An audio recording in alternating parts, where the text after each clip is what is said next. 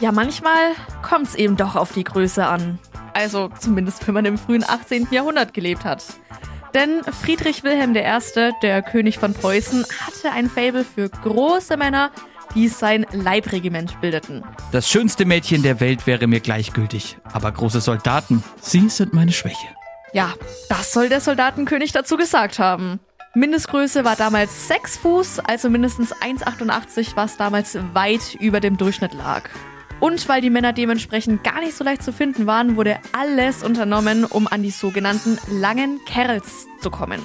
Die Männer wurden eingekauft aus anderen Ländern, dem König als Gastgeschenk von anderen Königen mitgebracht oder sogar mit Gewalt gezwungen, dem Regiment beizutreten. Deswegen flohen zu dieser Zeit auch besonders viele große Männer aus Preußen aus Angst zwangseingezogen oder aber sogar von der eigenen Familie verkauft zu werden. Aber auch wenn der Start für die langen Kerls nicht immer der beste war, genossen sie doch die ein oder anderen Vorzüge. Als Lieblinge des Königs mussten sie nämlich nicht in den Krieg ziehen, hatten ein wortwörtlich hohes Ansehen und bekamen auch noch ein ordentliches Gehalt.